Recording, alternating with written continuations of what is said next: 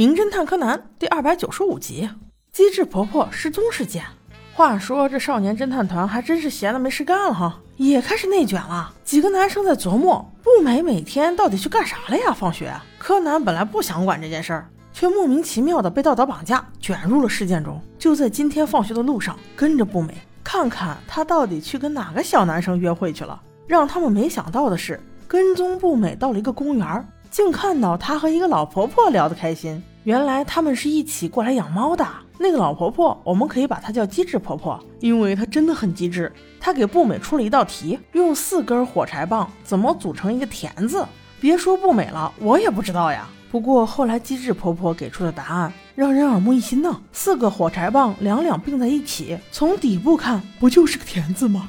原来火柴棒还能这样玩啊！看来这个机智婆婆是专家呀。随后，柯南、光彦和元太他们三个也现身了，和婆婆还有猫咪们玩了好一会儿，这才 say goodbye，并且约好了明天还来。结果到了第二天，孩子们都来了，可是机智婆婆却没有如约而至。步美非常担心婆婆的安危，决定想要去婆婆家看一看。几人赶到之后，这才发现连昨天和前天的报纸都没有拿，也就是说，婆婆可能昨天晚上就没有回家。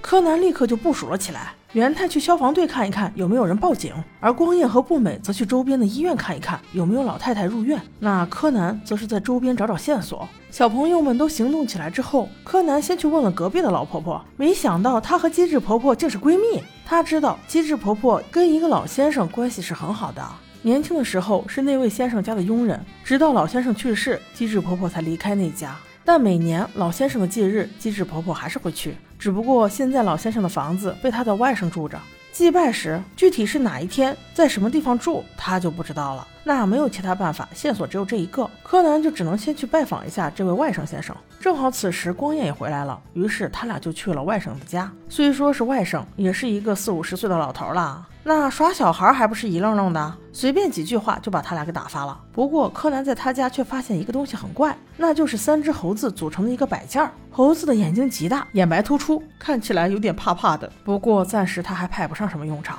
四人最后又在公园见面，基本都是一无所获。但是他们发现了一只平时常来的小猫咪，竟然围着机智婆婆的围巾。卸下来之后才发现围巾中竟然有字，是八个日，在字的旁边还有一点血迹。这说明婆婆也许遇到危险了。在这里，小杰稍微有点不理解：婆婆，你既然有时间写，你还不写通透了？你还写个谜语让大家猜，岂不是多余？不过这也难不倒柯南，不就是文字游戏吗？写这么多日，最常见的考法就是加一笔会变成什么字？